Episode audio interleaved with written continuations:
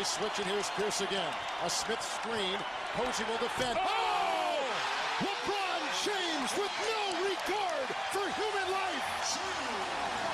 Boston only has a one-point lead. Greer's putting the ball on a play. He gets it out deep, and Havlicek steals it. Over the Sand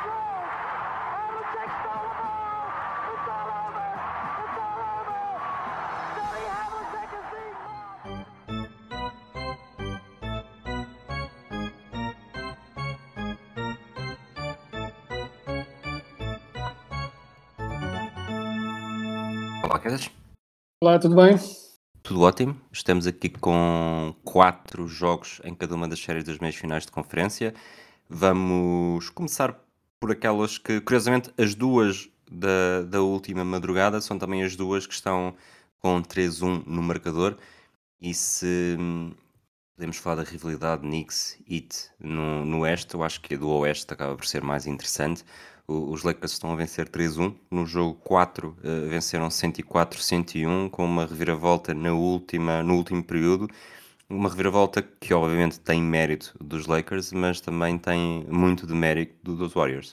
Uh, sim, sem dúvida. Uh, acima de tudo, o que aconteceu foi que, e embora, mais uma vez, como disseste, deve ser dado o crédito aos Lakers por ser uma equipa que consegue ser muito boa defensivamente quando é preciso,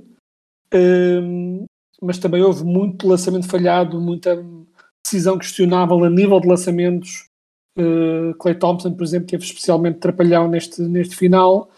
Um, e pronto, e, uh, para uma equipa como os Warriors, com a capacidade ofensiva que os Warriors têm, marcar 17 pontos no quarto período é obviamente completamente inaceitável.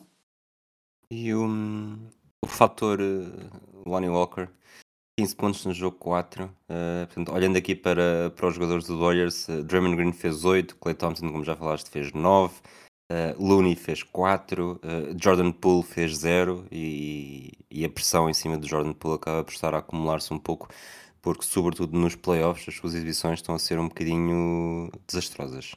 Uh, sim, uh, ele falha tudo de- e de tal modo, basicamente, o que os Warriors estão agora a fazer é estão-lhe a tirar os minutos para não o deixar falhar ainda mais. Acho que é um bocado de forma estranha o que está a acontecer, porque de facto ele está a falhar tanto que não dá para, para aguentar mais. E entretanto, o Gary Payton e o Dante DiVincenzo estão a ficar completamente com os minutos dele e até Moses Moody, eh, porque o Jordan Poole tá, pronto, é, continua a ter aquela eh, é bom ter confiança em ti, em ti mesmo quando consegues depois executar. Mas ele neste momento tem confiança e nenhum, nenhuma execução e acabou por jogar eh, pouco mais que 10 minutos ontem e de facto, pronto, eh, o Jordan Poole está-se a tornar um bocado um albatroz na equipa. Era suposto ser o terceiro, não é? O terceiro Splash Brother, ou como chamavam a tempos, o Splash Cousin, mas eh, está-se a revelar que de facto ele é completamente atacado na- a nível da defesa e depois nem sequer compensa com, com ataque. E, do outro lado, eh, e isto é, pronto, isto é uma falha eh, a meio da temporada nunca ninguém diria algo como os Lakers estão a ganhar porque têm mais profundidade no plantel. Mas é um bocado o que está a acontecer. Não é? Porque os Warriors, à partida, teriam uma equipa muito mais equilibrada, muito mais composta, sem enorme banco, mas composta não obstante. E os Lakers, acima de tudo, com as trocas que fizeram quando trocaram o Westbrook por eh, vários role players, eh, o que acontece é que os Lakers conseguem, não é que sejam sempre todos os mesmos role players a jogarem bem, mas alguém joga sempre bem. O LeBron James sempre super consistente, o Anthony Davis vai um bocadinho alternando eh, entre grandes exibições e outras exibições em que até defende bem, mas no ataque está um bocado apagado. E já agora, desculpa, os- já que falaste desses dois nomes, eh, os Lakers têm 37 jogos de playoffs com LeBron, Ja- LeBron James e Anthony Davis em campo, 25 vitórias, 12 derrotas, o que acaba por ser uma percentagem bastante boa. Uh, sim, sim, de facto. Uh, e isso era um bocado o que nós dizíamos à entrada para os playoffs, que é a grande incerteza era se eles iam estar os dois em condições. Porque quando estão, e quando estão os dois a jogar no seu melhor, continuam a ser uma das melhores parelhas de toda a liga, mesmo com o LeBron já a aproximar-se dos 40 anos, e mesmo tendo em conta uh, um bocado irritante às vezes inconsistência do Anthony Davis, de facto, quando estão os dois a jogar, as coisas acabam por correr bem. E depois o que acontece é eles atraem muita atenção e isso abre espaço para outros, hum, para outros jogadores mostrarem o que valem. Em alguns jogos foi, tivemos o D'Angelo Russell a jogar bem, ontem jogou muito mal. O Austin Reeves parecia estar um bocado mais cansado e já a falhar muito lançamento. Ontem teve bem. E tivemos, claro, o Lonnie Walker, que hum, não só marcou 15 pontos, mas mais relevante ainda, marcou todos os 15 pontos no quarto período. Foi de facto. um- ele quase que marcou tantos pontos como os Warriors no quarto período, não é? os Warriors marcaram 17. E, embora isto seja obviamente um grande momento para o Lonnie Walker, acima de tudo é a prova que esta equipa sabe um bocado o que é, que é LeBron James e Anthony Davis são a essência da equipa, eh, ou seja, um bocado a equipa mexe um pouco à volta destes dois polos que eles têm, e depois é uma questão de saber quem vai aparecer jogo a jogo. Hum, né? Tipo, ontem tivemos Dennis Schroeder a ter alguns bons momentos, ou pelo menos a mostrar boa eficiência, o Austin Reeves, como disse, Lonnie Walker, eh, o Rui Hashimura tentava ter ótimos jogos, ontem não fez grande coisa, mas é um bocadinho jogo a jogo, certos jogadores do banco vão aparecendo e dando esse boost que a equipa precisa, porque depois, de um modo geral, a equipa, acima de tudo, e aí o impacto parte, em grande parte, do, do Anthony Davis, a defesa é sempre, no mínimo dos mínimos, aceitável. E, portanto, isto vai permitindo a equipa dos Lakers manter-se nos jogos e depois tem ótimos executantes na, nestas retas finais. Lakers favoritos para chegar à final de conferência, na tua opinião? Sim, Ou quão eh, favoritos são? são bastante favoritos com esta vantagem. Acho que ainda assim eu mantenho, eu tenho com os Warriors um bocado aquele respeito que tinha há uns anos atrás com os Spurs de Tim Duncan e Popovich, que é não é que os Spurs ganhassem sempre, mas até perderem eu não lhes, tira, eu não lhes tirava a possibilidade de ganharem. Não é? Tipo, os Spurs são, eram sempre candidatos a fazer reviravoltas, eram sempre candidatos a recuperar, porque eram os Spurs. Os Warriors merecem esse respeito, sem dúvida, e não é impossível, embora muito complicado, não é? Reviravoltas 3-1 são muito, muito, muito raras e os Warriors viveram uma delas, não é? Ehm, mas eh, eu acho que é sempre possível, mas acho que vejo muito estes Lakers a conseguirem pronto, a proeza de eliminar os campeões em título. Essa seria a minha previsão neste momento. Uma vingança, há uma das narrativas giras desta série, que é tanto os Warriors a perderem 3-1 contra uma equipa de LeBron James. eh, se tivesses de dar assim um- uma percentagem de, de piada que seria e de capacidade dos Warriors de se vingarem daquela final de 2016. Eu, eu diria que eu acho que acho muito não sendo tipo não sendo óbvio, mas acho muito provável acho que os Warriors têm demasiado talento e demasiado espírito campeão para não ganharem o próximo acho mesmo que vai ficar 3-2 a minha previsão seria Lakers em 6 mas diria que 20% de possibilidade dos Warriors fazer a reviravolta seria um bocado a minha previsão.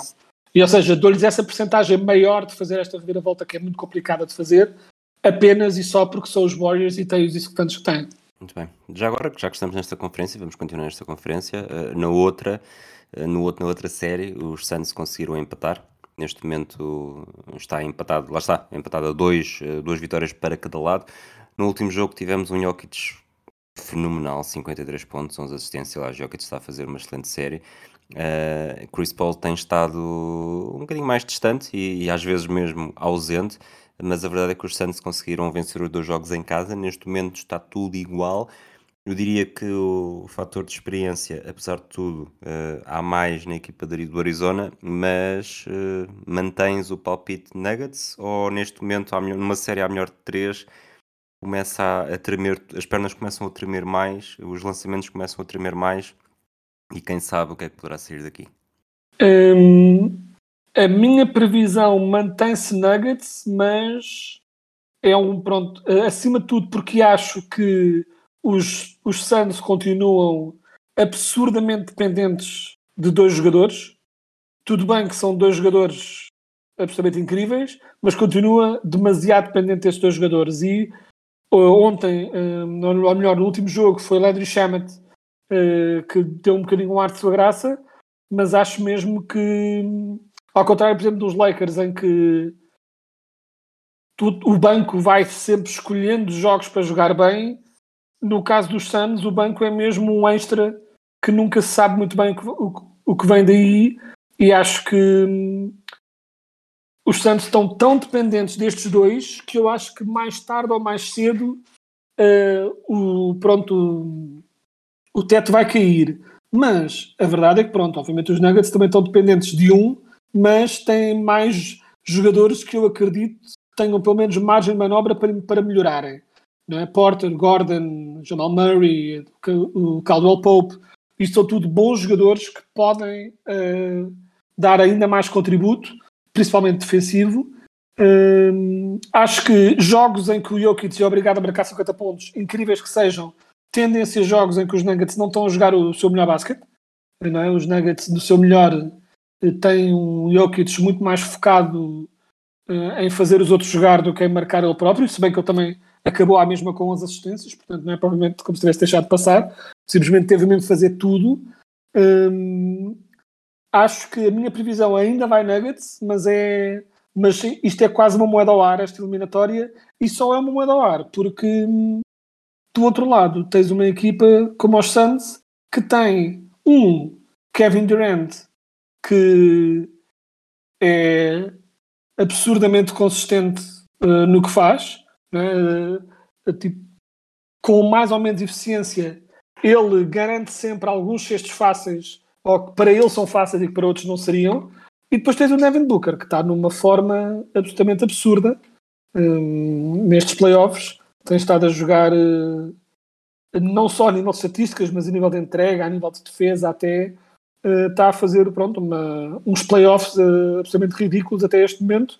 E a grande questão é até que ponto é que ele consegue manter esta forma, por assim dizer, porque ele vai ter de manter esta forma, tanto ele como o Kevin Durant não têm outra escolha que não manter esta forma, e é só a grande questão aqui vai ser o que é que vai, acima de tudo, acabar por ganhar a maior experiência e star power dos Suns, principalmente no caso específico de Kevin Durant e Devin Booker juntos, ou o maior equilíbrio de plantel dos Nuggets liderados por um Jokic incrível.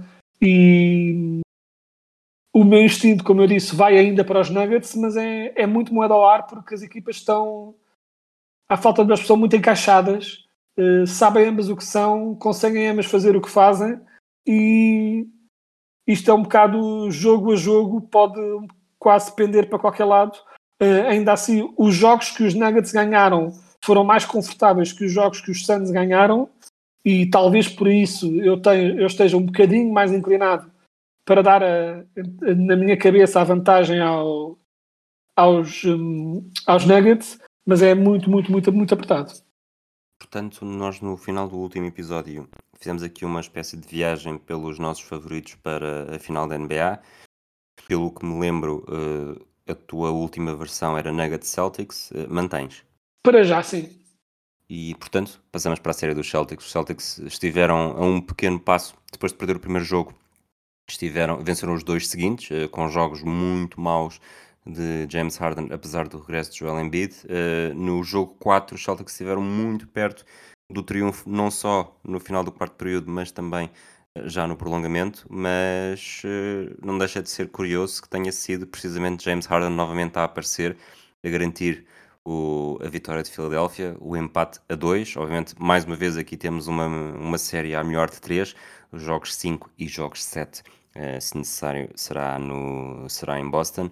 Uh, portanto, mantens os Celtics, tiveste, tiraste mais conclusões destes uh, três últimos jogos, desde que gravámos o episódio anterior? Hum, eu acho que quando se olha para, para como equipa, eu acho que continua a ser notório que os Celtics têm uma equipa mais equilibrada, uma melhor equipa, um maior equilíbrio de não só de talento, mas também de estratégia. O que os Sixers têm tido é tiveram acima de tudo estes dois grandes jogos do, do Arden, uh, pronto, emparelhados, tipo, ou seja, a ensanduicharem duas exibições horríveis do Arden e o Arden agora está a fazer um bocadinho aquele. É um bocadinho estranho pensar eh, porque nós tínhamos falado um pouco sobre como continua a ser um pouco difícil confiar no Harden nos playoffs. Mas o que é que tivemos? Tivemos um, Harden incrível no primeiro jogo e nós na altura dissemos ok, primeiro jogo incrível, vamos ver agora como é que corre, porque ser muito bom no jogo, no primeiro jogo e ser muito bom nos jogos a decidir não é bem a mesma coisa. Logo a seguir a termos dito isso, parece que tínhamos amaldiçoado o Arden e ele fez dois jogos horríveis. E agora no último jogo fez provavelmente o seu melhor jogo eh, desde em todos estes playoffs. Um, não só nestes playoffs, mas até um dos melhores jogos de sempre eh, do Harden em playoffs e um dos mais consequentes. Continua a ser um continua a não ser um jogo a doer, continua a não ser um jogo que seja para fechar a eliminatória ou para não ser eliminado, mas era um jogo 4 crucial. um, e em que o Harden, neste jogo em concreto, esteve de facto muito, muito bem. E agora é um bocadinho.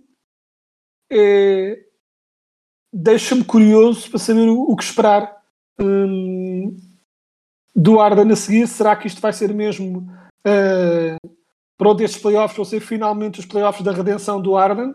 Uh, não estou pronto ainda para dizer que tenham sido, uh, porque ainda faltam os jogos decisivos, portanto teremos de ver como é que ele acorda para esses jogos.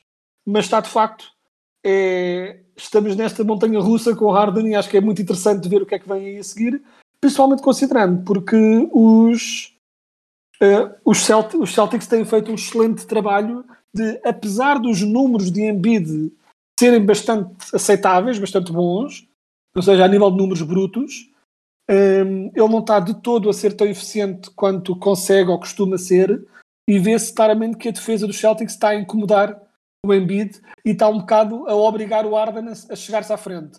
Nos jogos 2 e 3 ele não conseguiu, nos jogos 4 ele, hum, ele conseguiu. Eu acho, acima de tudo, que embora a minha previsão vá para Celtics a passarem, essa é uh, a minha previsão, o que eu acho que vai acontecer, acho que a receita para os Sixers passarem nunca poderá ser, na minha opinião, depender de Harden ter este tipo de jogos.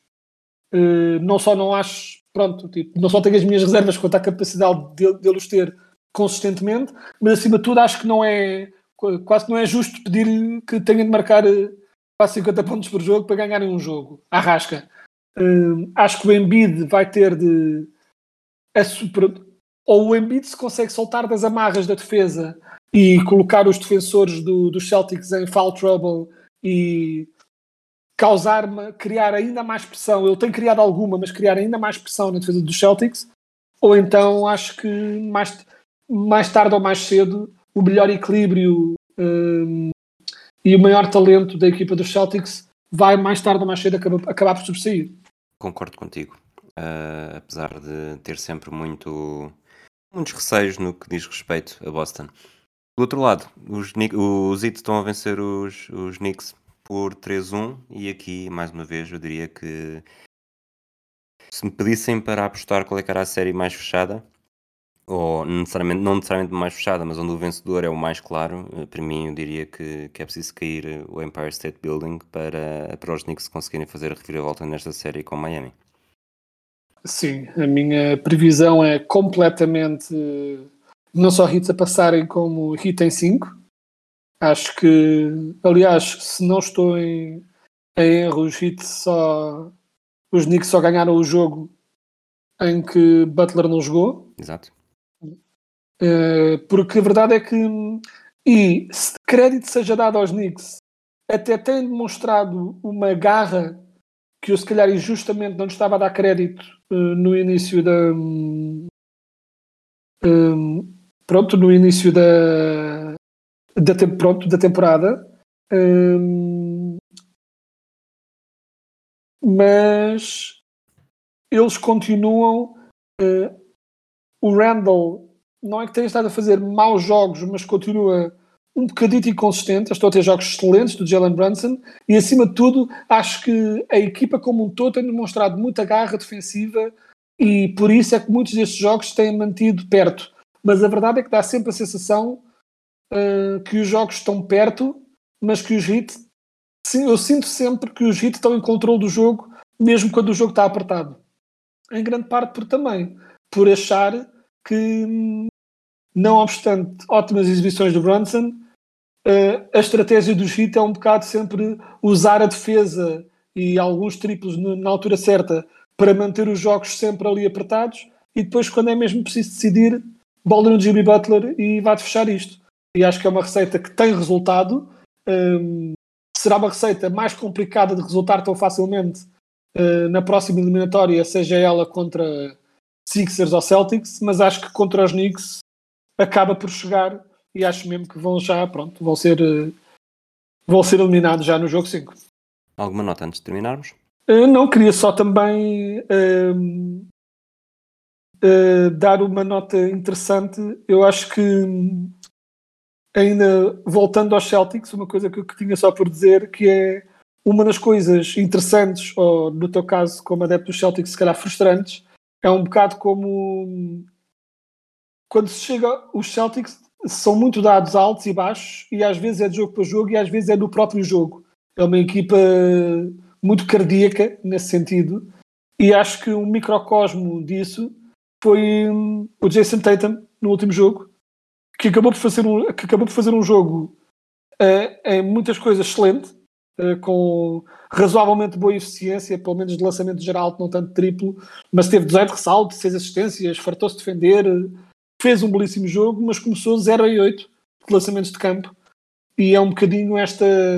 Não sei se, se algo te estressa a ti também, mas sente-se que o grande calcanhar daqueles uh, dos Celtics, se calhar este ano, é ao mesmo tempo que tem uma equipa muito bem construída para a NBA moderna, às vezes dá um bocado a ideia que se o triplo não está a entrar, tem muita dificuldade em mudar o chip para atacar o sexto e continuam a insistir com triplos e triplos ou mid-range e acho que é, é isso que faz os Celtics ser um bocado uma montanha russa nesta, nestes playoffs. Já agora, falámos isso um bocadinho no, no último episódio e depois a notícia surgiu uh, minutos depois do episódio ser disponibilizado, não foi minutos depois de gravarmos. Foi o, pronto, Joel Embiid recebeu o, o prémio de MVP, um pouco como toda a gente estava à espera, pelo menos tu estavas à espera, quando eu te fiz uhum. aquela provocação do, dos jogos que o Jokic estava a fazer nos playoffs. Uh, lá está, é justo, na tua opinião? Sim, acho que é justo. Em última instância, eu se tenho votado, é muito possível que tivesse votado no Embiid, mas digo isto ao mesmo tempo que acharia quase igualmente justo que fosse para o Jokic ou para o Yanis. Acho que havia argumentos sólidos para todos. Acho que, pesando tudo na balança, hum, talvez tivesse ido para hum, Embiid também, mas não, mas não porque achasse que fosse óbvio ou que ele tivesse já a dever ou por não querer que o Jokic tivesse um terceiro, um terceiro MVP de seguida. Acho que era justo para os três, não me choca nada eh, que o Embiid o tenha, mas o único comentário que tenho a fazer é em relação ao eh, pronto, à, à eleição do Embiid, o que me saltou à vista foi que hum, houve se, eh, embora não tenham sido ainda divulgados, penso eu, os votantes exatos de cada voto, o que cada votante fez em cada categoria, mas saíram os resultados gerais e houve pelo menos um votante que não colocou o Jokic sequer no top 5. O que é absolutamente surreal. Marcos Smart. Exato. É absolutamente surreal e é gritantemente alguém que não queria que ele ganhasse um terceiro e que tirou do 5 para matematicamente prejudicar-lhe essa, essa possibilidade. E acho que, francamente, como explicar, não é que eu acho que a NBA deve fazer alguma coisa hum, porque a pessoa vota e quem vota, se a pessoa quiser votar uh, cinco jogadores no, e escolher cinco jogadores de banco dos Spurs, uh, está na sua liberdade mas acho que é de facto um bocado vergonha usar-se o voto dessa forma tão cínica, porque é a única justificação possível, porque qualquer pessoa que veja NBA não pode remotamente achar que o Jokic não tivesse sido um dos 5 milhões nesta última temporada.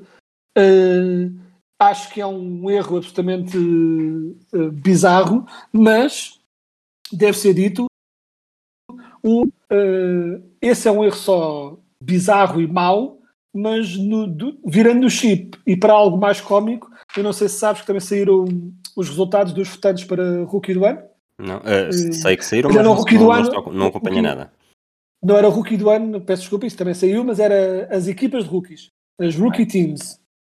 E hum, saíram eh, 100 dos votos, ou seja, todos os votantes votaram para o Banquero para a primeira equipa.